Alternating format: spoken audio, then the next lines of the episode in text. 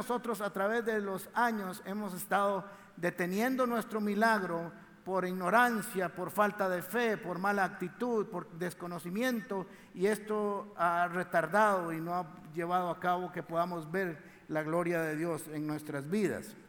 Juan capítulo 3, tenemos la historia de eh, Jesús y Nicodemo. Tranquilos, no voy a hablar de eso, lo hablamos hace varias semanas, pero lo voy a usar nada más como introducción. Así que Nicodemo busca a Jesús en la noche y le dice, ya saben, sabemos que viene de parte de Dios porque nadie puede hacer las cosas que tú haces si Dios no estuviera con él. Y Jesús le da una respuesta, una revelación que aparece solo en Juan capítulo 3, pero que aparece de otra manera en el resto del Nuevo Testamento. Así que le dijo Juan capítulo 3, versículo 3, de veras te aseguro que el que no nace de nuevo, no nazca de nuevo, no puede ver el reino de Dios, le dijo Jesús. Ahora interesantemente porque Jesús en el versículo 3 dice, no puedes ver el reino de Dios y en el capítulo, en el versículo 5, perdón, dice, no puedes entrar al reino de Dios. Así que usa dos términos, ver y entrar. Así que algunos creen que es imposible entrar a un lugar que usted no ha visto, que no ha dimensionado, que no está conceptualizado.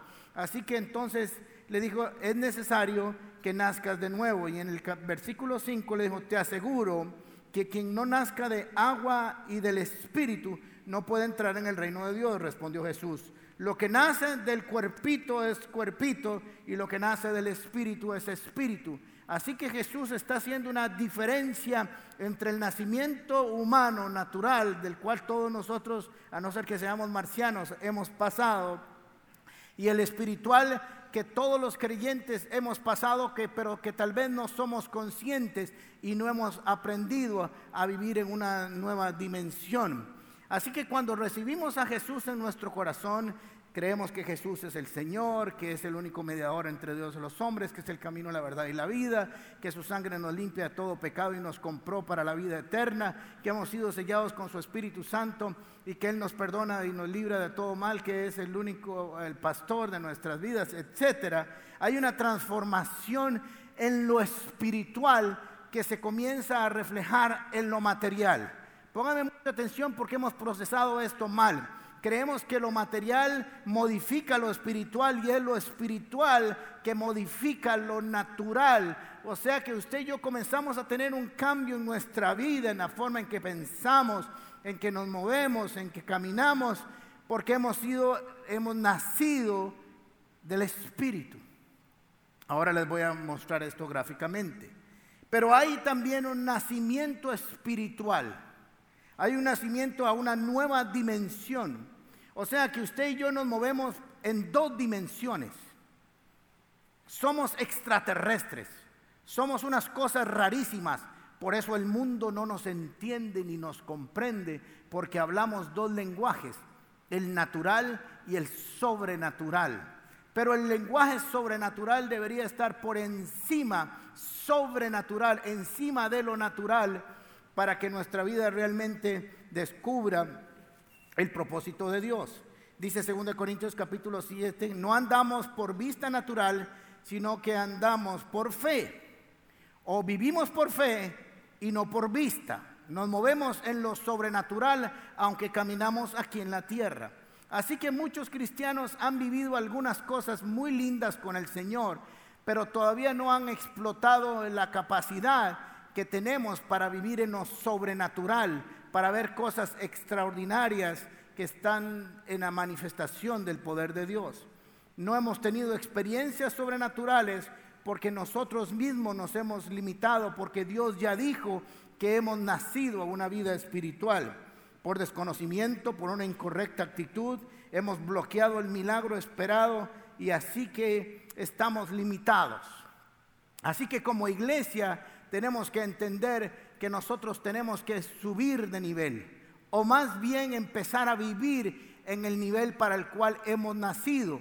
Hemos venido a resurgir una vida espiritual que antes no teníamos. Éramos, no éramos, primero no habíamos nacido esa vida espiritual y segundo no éramos conscientes. Ahora rápidamente recuerden que nosotros tenemos leyes naturales, el universo camina por leyes naturales, leyes físicas, leyes matemáticas, leyes de la química, de la termodinámica. Esas leyes son científicamente comprobables y repetibles. Por eso la ciencia quiere decir, déjeme, si yo lo puedo comprobar, existe, dice la ciencia. ¿Ok? Así que eh, tenemos la, ley de la fuerza de la gravedad, que es más fácil eh, eh, explicar. Así ponemos esto y ¡pum! Se cayó. Y cada vez que usted aplica la misma fórmula, va a suceder siempre lo mismo. Por eso tenemos la capacidad de enviar una nave hasta Marte y hacer que regrese si quisiéramos.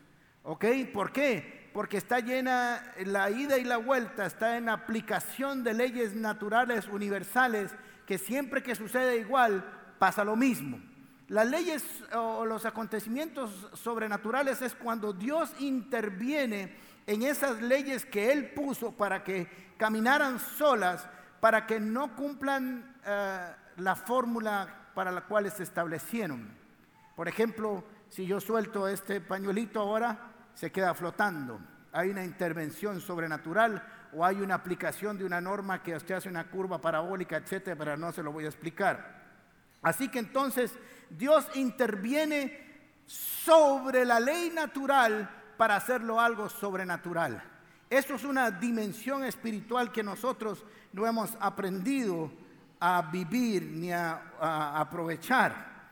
Así que nosotros dice segunda de Pedro capítulo 1 versículo 4, así que Dios nos ha entregado sus preciosas y magníficas promesas para que ustedes, nosotros, luego de escapar de la corrupción que hay en el mundo debido a los malos deseos, lleguen a tener parte de la naturaleza divina. Esto es poderosísimo. O sea, una vez que nosotros hemos salido de ese ámbito y ahora entramos en la vida espiritual, en el nuevo nacimiento, participamos de una naturaleza divina. El problema es que nosotros no manejamos esto bien como algo que entendemos y comprendemos y entonces no lo vivimos. Quiero explicar esto de una manera, voy a correr esto un poco porque nos puede intervenir en la manifestación espiritual que vamos a tener ahora. Se los voy a explicar físicamente o gráficamente.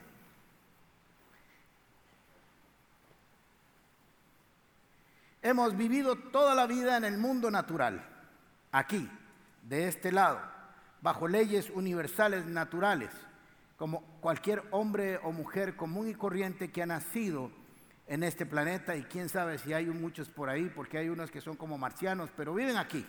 ¿Ok? Así que hemos, nacimos aquí, empezamos a movernos aquí y de pronto recibimos al Señor en nuestro corazón. Sabemos que nos recibe y nos perdona y tenemos un nacimiento espiritual. Seguimos aquí en la tierra, esta es la tierra, pero en el ámbito espiritual hay un nacimiento. Hemos sido dados a luz en lo espiritual, porque hemos nacido de nuevo a una nueva dimensión.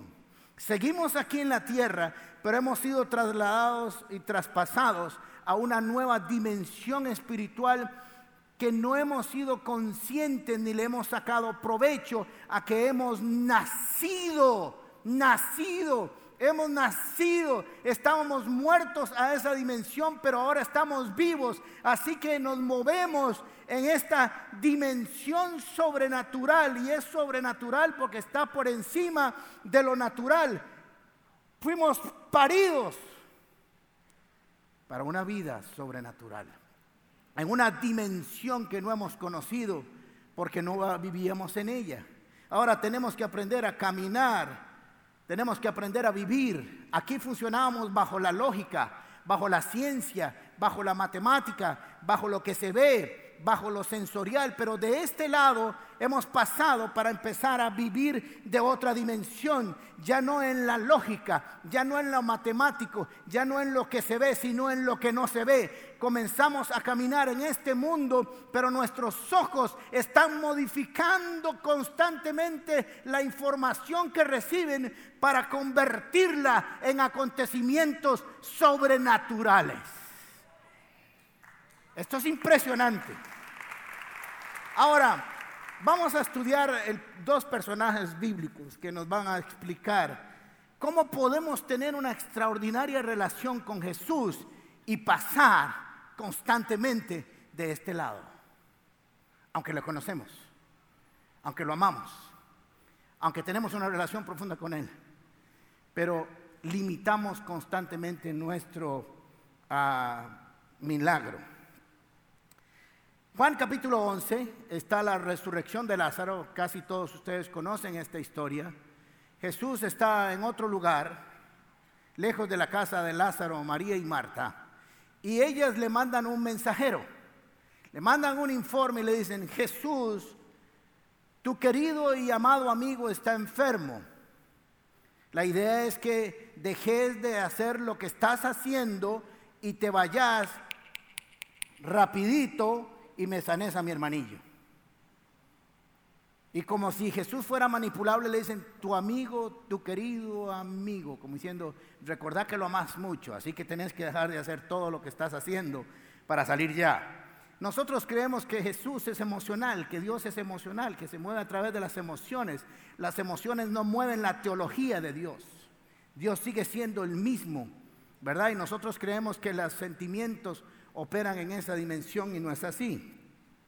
Así que Juan capítulo 11, versículo 4 y 5 dice así, cuando Jesús oyó esto, ¿qué fue lo que oyó? Que su amigo Lázaro está enfermo y que tiene que ir a orar para que se sane. Cuando Jesús oyó esto, dijo, dijo, ¿a quién le dijo? Tenemos que preguntarnos a quién le dijo. ¿Quiénes llegaron a decirle esa información? Los mensajeros que habían mandado Marta y María. Esto no lo hemos procesado regularmente. Creemos que Jesús solo lo dijo, pero hay alguien que le llevó un mensaje. Así que Jesús está devolviendo el mensaje. Pone mucha atención porque esto es muy importante. Jesús está devolviendo el mensaje. Tu amigo Lázaro está enfermo y le dice, dígale a Marta y María, no está así redactado, lo siguiente, que esta enfermedad no terminará en muerte, sino que es para la gloria de Dios, para que por ella el Hijo de Dios sea glorificado. O sea, ya habló y llamó algo y dijo una sentencia, un decreto, que esto no sería para muerte. Ya lo dijo, dio una declaración sobrenatural anticipada. Después dijo que esto iba a suceder para la gloria del Señor, para que el Hijo del Hombre fuera glorificado o la gloria de Dios se glorificara sobre el Hijo. Jesús amaba a Marta y a su hermana y a Lázaro. A pesar de esto, a pesar de esto, cuando oyó que Lázaro estaba enfermo, se quedó dos días más donde se encontraba. Ya hemos oído muchas conjeturas acerca de por qué se, se quedó Jesús ahí. La razón es que quería que Lázaro se muriera. Eso era. Ahora, nunca hemos pensado la redacción del texto. Cuando Jesús dice que en Juan dice que amaba mucho a Marta, a María y a Lázaro. Me pregunto yo, si las amaba tanto, ¿por qué tardó? La razón es que las amaba tanto que les iba a permitir conocer al Jesús de la resurrección. Y si Lázaro no se movía, no se moría, nunca conocerían una dimensión que necesitaban conocer. Por eso muchas veces, aunque Jesús nos ama, va a permitir que sucedan algunas cosas porque nunca conoceremos la dimensión de lo sobrenatural si vivimos en lo natural. ¿Me siguieron? Así que porque las amaba, les dijo, las amo tanto y estoy tan cerca de ustedes que voy a permitir que vean una resurrección. Así que me voy a quedar por aquí dando vueltas hasta que Lázaro se palme. Así que se quedó, ya saben, un rato más, ahí siguió haciendo sus cosas. Y llegó y dijo en el versículo 11, dicho esto, añadió, nuestro amigo Lázaro duerme pero voy a despertarlo. Seguro los que estaban ahí dijeron, seguro está, tiene mucha fiebre y Lázaro está mimíos, está dormidito, así que lo vamos a ir a despertar. Pero Jesús estaba teniendo un lenguaje sobrenatural. Jesús estaba hablando de cosas que iban a suceder, porque llama las cosas que no son como si fueran, ahora lo vamos a leer, y estaba declarando que las cosas iban a suceder conforme Él lo estaba declarando. Ahora Jesús está tratando de que ellos entiendan de que Él está hablando para que cuando sucedan las cosas entiendan que así estaba preestablecido, que así estaba planeado, que no era accidental. Jesús está llamando, eh, como dice Romanos capítulo 4, versículo 17, dice, delante de Dios del que está tal y como está escrito, he confirmado por padre de muchas naciones. Está hablando de la fe de Abraham y todo lo que Abraham hizo. Así que Abraham creyó en Dios que da vida a los muertos y que llama las cosas que no son como si ya existieran. Jesús estaba llamando y estaba diciendo, Lázaro va a resucitar. Todavía ni siquiera estaba frente a la tumba y ya lo estaba declarando así. Nosotros tenemos que entender que muchas de las cosas que suceden en nuestra vida y que vamos a activar en lo sobrenatural han sido establecidas hace muchos años en el propósito divino. Y el otro fin de semana les voy a decir que si usted por alguna razón no puede venir, se va a perder uno de los testimonios más extraordinarios y poderosos, no que ha oído en la comunidad paz, que ha oído en la tierra. Aquí en esta iglesia sucedió. Y que sucedió y fue planificado hace siete años y yo no lo sabía. Ni usted, usted, usted. Bien. Así que entonces Jesús está llamando las cosas que no son como si fueran. Ya está diciendo, esto es lo que va a suceder. Lo que pasa es que no entendían el lenguaje sobrenatural, por eso hay que estar atentos al lenguaje de las escrituras y ver la forma en que Dios habla y se presenta a nosotros. Juan 11:20 dice, cuando Marta supo que Jesús llegaba, fue a su encuentro, como dos kilómetros, caminó más o menos, pero María se quedó en la casa. Señor, le dijo Marta a Jesús, si hubieras estado aquí, mi hermano no habría muerto. Pero yo sé que aún ahora Dios te dará todo lo que pidas. Tu hermano resucitará, le dijo Jesús necia. Lo vengo diciendo desde hace rato. Ahora, mire qué interesante porque le dijo, si hubieras estado aquí, no muere. O sea, Marta tenía una fe para la sanidad, pero no para la resurrección. Nosotros tenemos grados de fe. Y dijo algo cierto, si hubieras estado aquí, no hubiera muerto, pero el, centurión romano dijo, no es necesario que vayas a mi casa, con una palabra tuya bastará para sanarme. Así que por eso tenía más fe que Marta, porque le dijo, ni siquiera necesito que vengas, solo di la palabra. Ahora Jesús le estaba enseñando muchas cosas extraordinarias a este par de mujeres que vamos a descubrir ahora. Si hubieras venido aquí, hubieras estado aquí, no muere. Es interesante porque cuando nosotros establecemos una línea de conducta de Dios, y Dios la cambia. Dios nunca dijo que iba a hacer eso, Jesús nunca dijo que iba a ir. Pero cuando nosotros decimos Dios va a hacer esto, lo va a decir, lo va a hacer de esta manera y lo va a poner de esta manera y va a hacer de esta manera y de pronto no se comienza a cumplir, creemos que los planes de Dios se echaron a perder. En lugar de pensar que fue nuestros planes los que se echaron a perder, no los planes de Dios. Así que dijo, como no estuviste aquí, se acabó.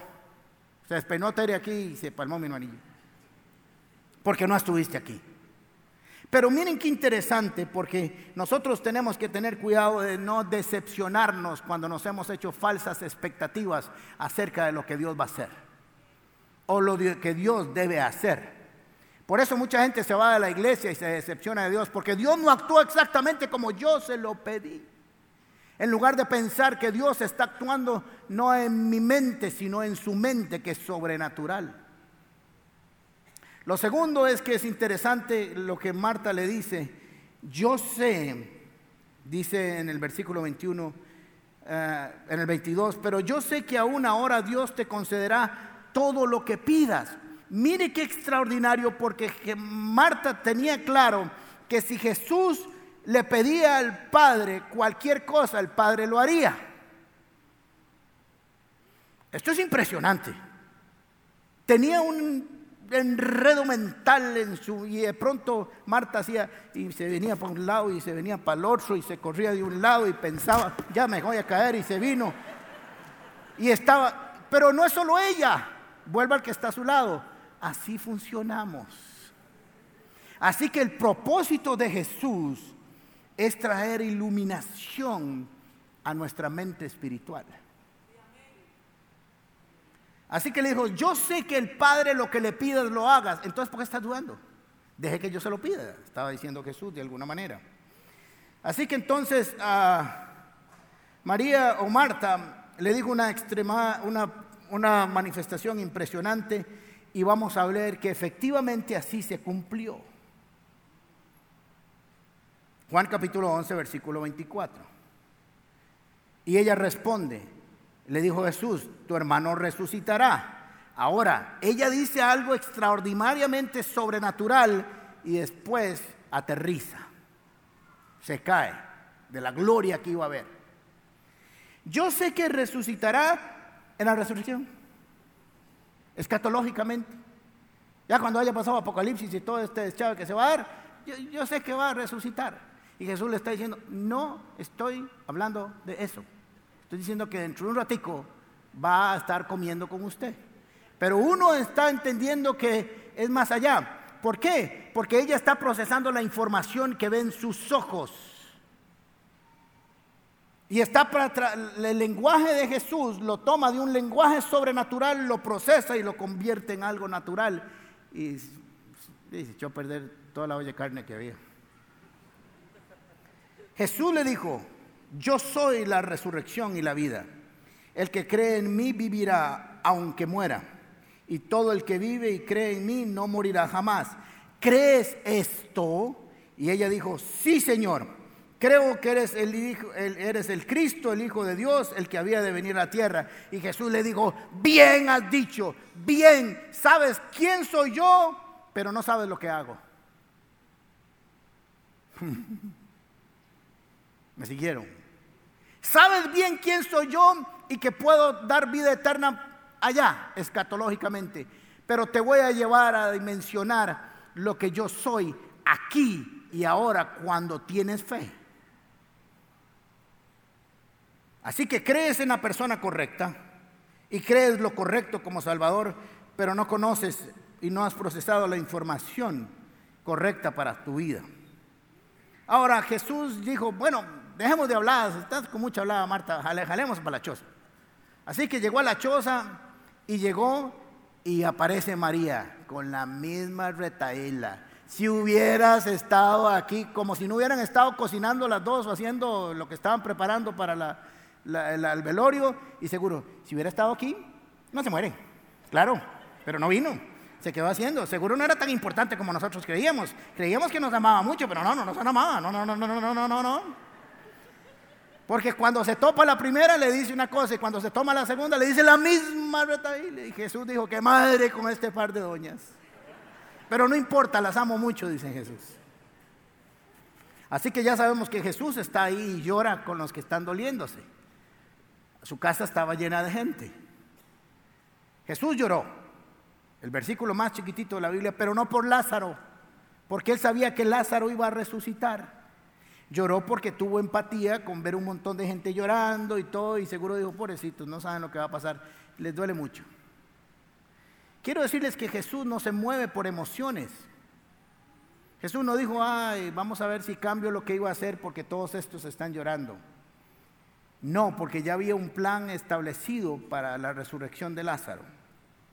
Dice en el 37, algunos de ellos dijeron, ¿no podía este que abrió los ojos de un ciego haber hecho también que Lázaro no muriera? O sea, había gente que ya había visto milagros de Jesús y que había visto un ciego ver.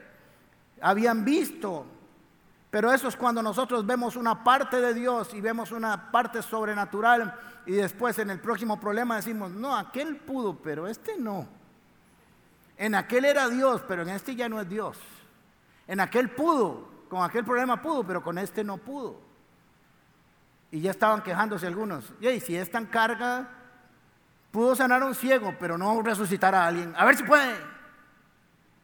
Pero esos no estaban en la ecuación de la revelación. Así que Jesús preguntó, ¿dónde pusieron a Lázaro?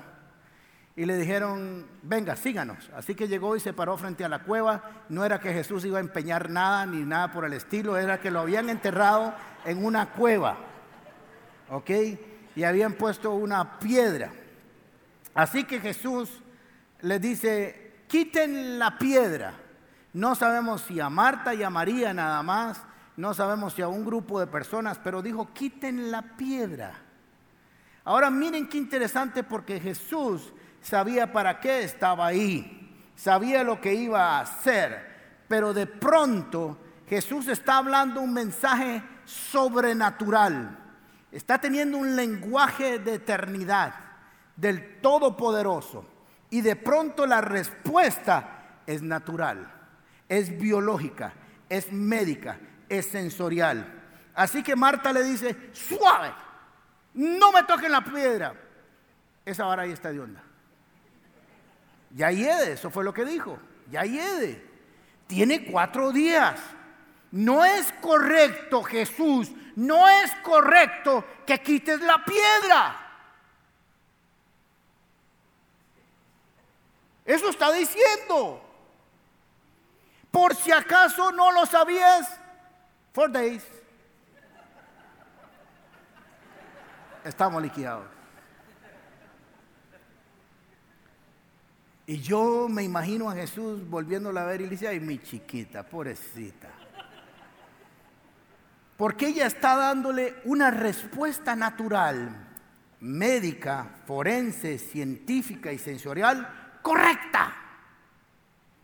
Correcta.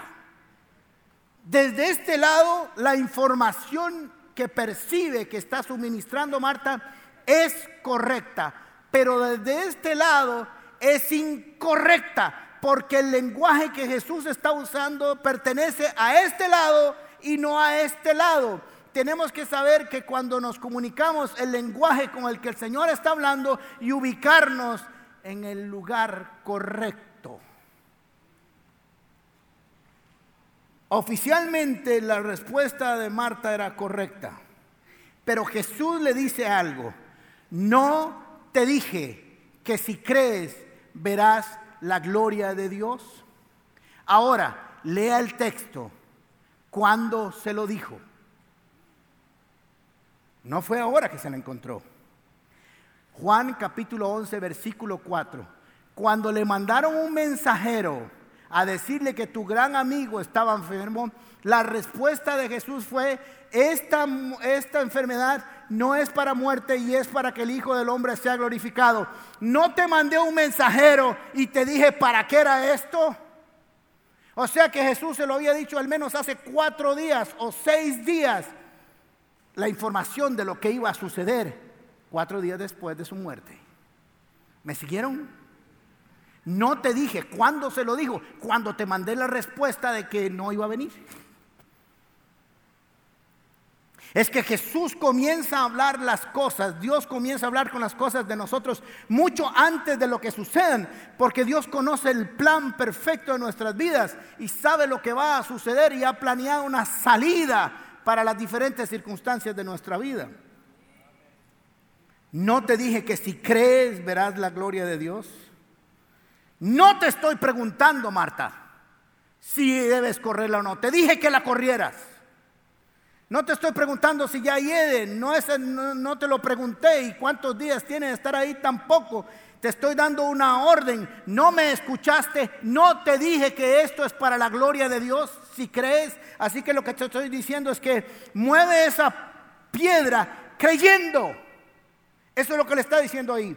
Ahora Jesús pudo haber hecho como mi marciano favorito y haberle hecho hacia la puerta, a la piedra. y se mueve la puerta. Pero Jesús necesita actuar o que nosotros no necesita, sino que Él quiere que nosotros seamos partícipes de lo sobrenatural y empieza cuando obedecemos la palabra sobrenatural dada por Dios sobre nuestras vidas. ¿Me van siguiendo?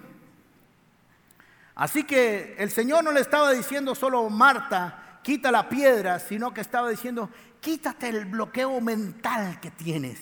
Tienes una piedra en tu cabeza, en tus emociones, en tus sentimientos, en la información, que si no la corres por fe, no verás la gloria de Dios.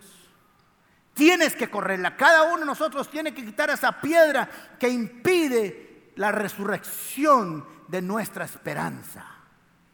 Pero tenemos que arrancarlas.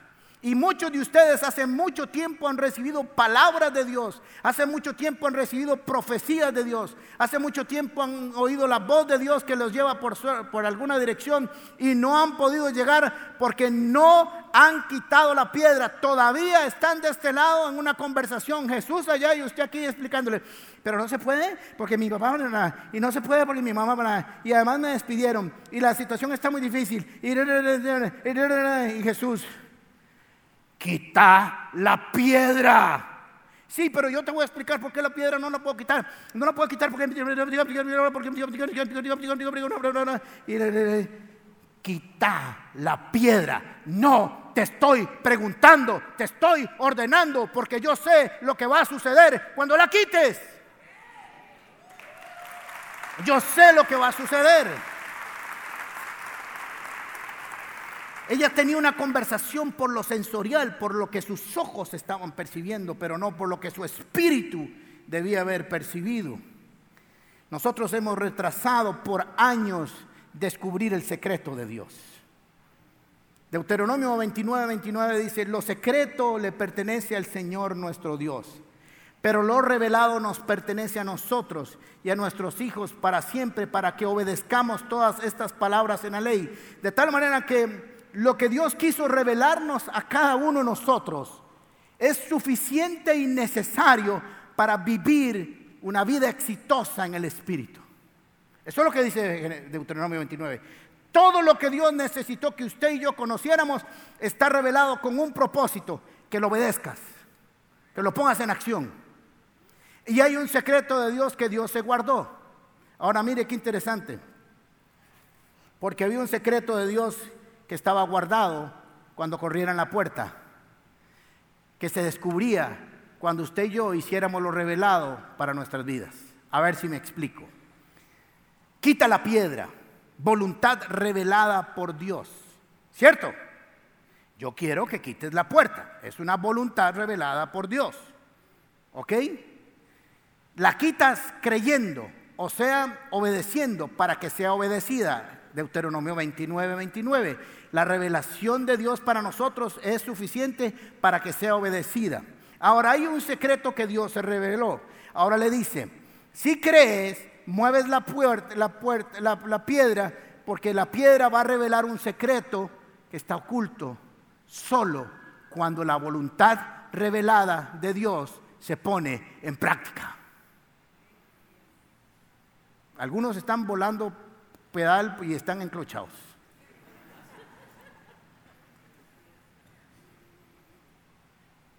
Lo revelado ya es tuyo. El secreto de Dios le pertenece a Él, pero podemos abrir una puerta en el secreto de Dios cuando vivimos lo que ya Él reveló. ¿Me siguieron? Jesús no le dijo a Marta para qué tenía que quitar la piedra. Solo le, dije, le dijo, quítela. Arraquí, ya muévanla. Ahora, nunca dijo que iba a resucitar Lázaro, por si acaso, aunque ya lo había dicho, por lo menos ahí enfrente de la cueva.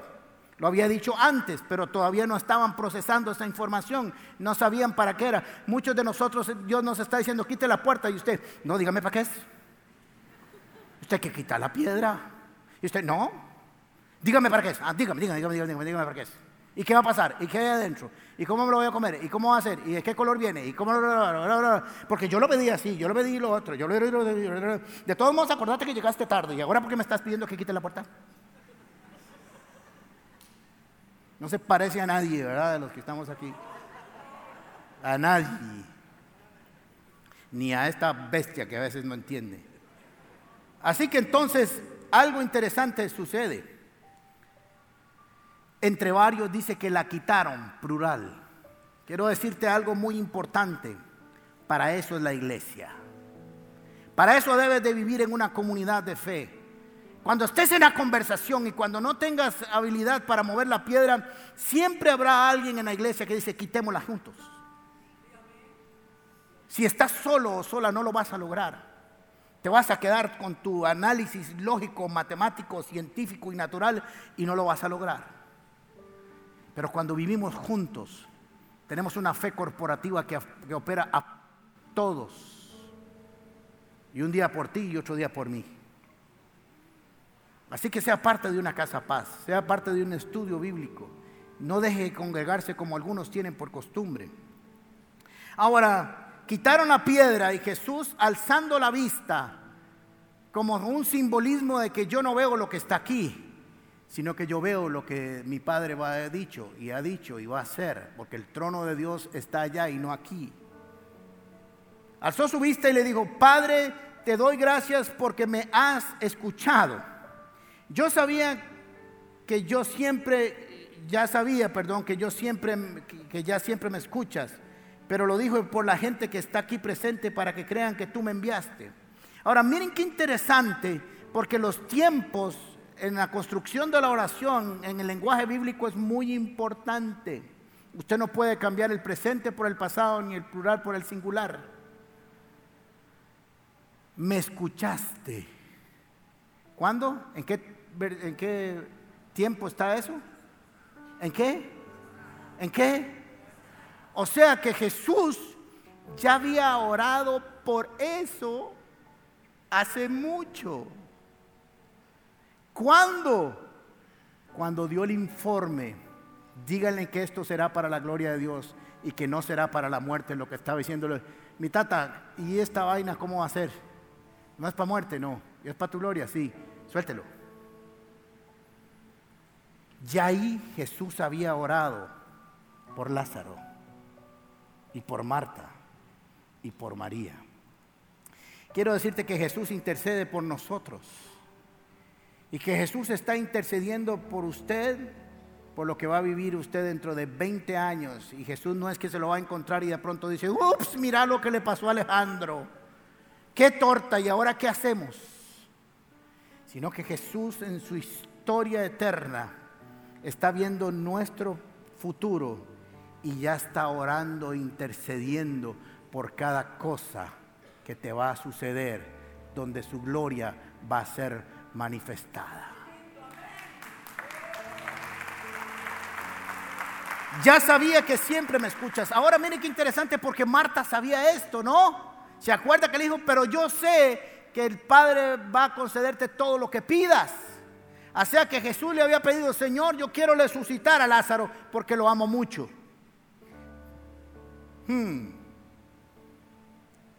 ¿Se acuerdan cuando en Juan capítulo 8, versículo 18, hablando acerca de Abraham, dice, antes de Abraham yo soy, no dice yo era, yo he estado siempre. Así que es muy importante esto. Así que muchos de ustedes y yo hemos estado retrasando nuestro milagro porque no hemos logrado entender que pasamos a un nuevo nacimiento espiritual, con un lenguaje, con una dimensión que solo podemos descubrir cuando ponemos en práctica la voluntad revelada por Dios en las escrituras. Y que una vez que pongamos en práctica la voluntad revelada en las escrituras, aparecerá el secreto sobrenatural de Dios sobre nuestras vidas. ¿Hace cuánto estás en esta conversación que ha retrasado tu milagro? ¿Hace cuánto estás hablando? Y Marta dele, y María dele, y Jesús aquí de este lado diciendo, ¿de qué? Este no va a resucitar hasta que usted se calle, que usted me quite la piedra, ¿cómo vamos a hacer? O la quitan ustedes, o alguien la va a quitar, porque yo ya oré para que esto sucediera. Y que va a suceder, va a suceder. Lo que pasa es que puede ser que la gloria se la lleve otro. O la parte de la enseñanza que te correspondía. Necesitamos entender que el Espíritu de Dios ha estado guiando e instruyendo a muchos de ustedes por años y que siguen estancados con una mente natural dando respuestas que no tienen una respuesta, valga la redundancia, en lo natural sino que tienes que trasladarte a este mundo para que tengan sentido, para que puedan descubrir el Lázaro resucitado. Ahora miren qué interesante porque Jesús se para enfrente de la puerta, ya quitaron la piedra, ya daron la bla que se tenían. Levanta sus ojos al cielo por encima de las circunstancias. Le dice al Padre que siempre lo ha escuchado. Antes no le está diciendo, sé que me escuchas, sino que me escuchaste. Y le grita, Lázaro, sal de ahí. Ahora, ¿usted sabía por qué ahí solo estaba Lázaro? No era que estaba una excursión de muertos. Si Jesús no da el nombre, todos los muertos que lo hubieran oído en el barrio se levantan. Todos. Le dices, Lázaro, sal de ahí. Y ahí salió Lázaro. Que los amarraban. Le dice, quítenle la venda a ustedes. Por dos razones. Porque Dios nunca va a hacer la parte que nosotros podemos hacer. Usted quita la piedra, lo cual se puede hacer porque usted además la puso. Por eso es que tienes que quitarte la piedra, no es Satanás que te está impidiendo. El peor enemigo para ver lo sobrenatural sobre tu vida no es Satanás, es tu mente. Es nuestra mente natural. Así que dijo, usted pone la piedra, usted la quita. Ustedes lo amarraron, ustedes lo desatan. La parte de lo imposible mío lo hago yo. Yo doy la orden de la resurrección. El resto lo hacen ustedes. Por dos razones. Porque para ver algo sobrenatural, Dios no nos pide hacer algo sobrenatural, siempre pide algo natural. Correr la piedra es algo natural. Y la corremos. Pero cuando la corremos, accedemos a lo sobrenatural. Y segundo, Dios quiere que nosotros seamos partícipes de esa naturaleza humana que nos permite ser en lo posible de nuestra humanidad, participar en un milagro. Correr la puerta, la piedra era parte del milagro. Desatarlo era parte del milagro. Si usted no desata a Lázaro, se muere atado otra vez. Y porque nadie lo soltó, ¿cómo iba a comer? Entonces hay una participación. Gracias por acompañarnos en Comunidad Paz. Te invitamos a compartir este mensaje y no olvides suscribirte a nuestro canal de YouTube. También puedes seguirnos en todas nuestras redes sociales como Gente Paz o en nuestro sitio web paz.cr.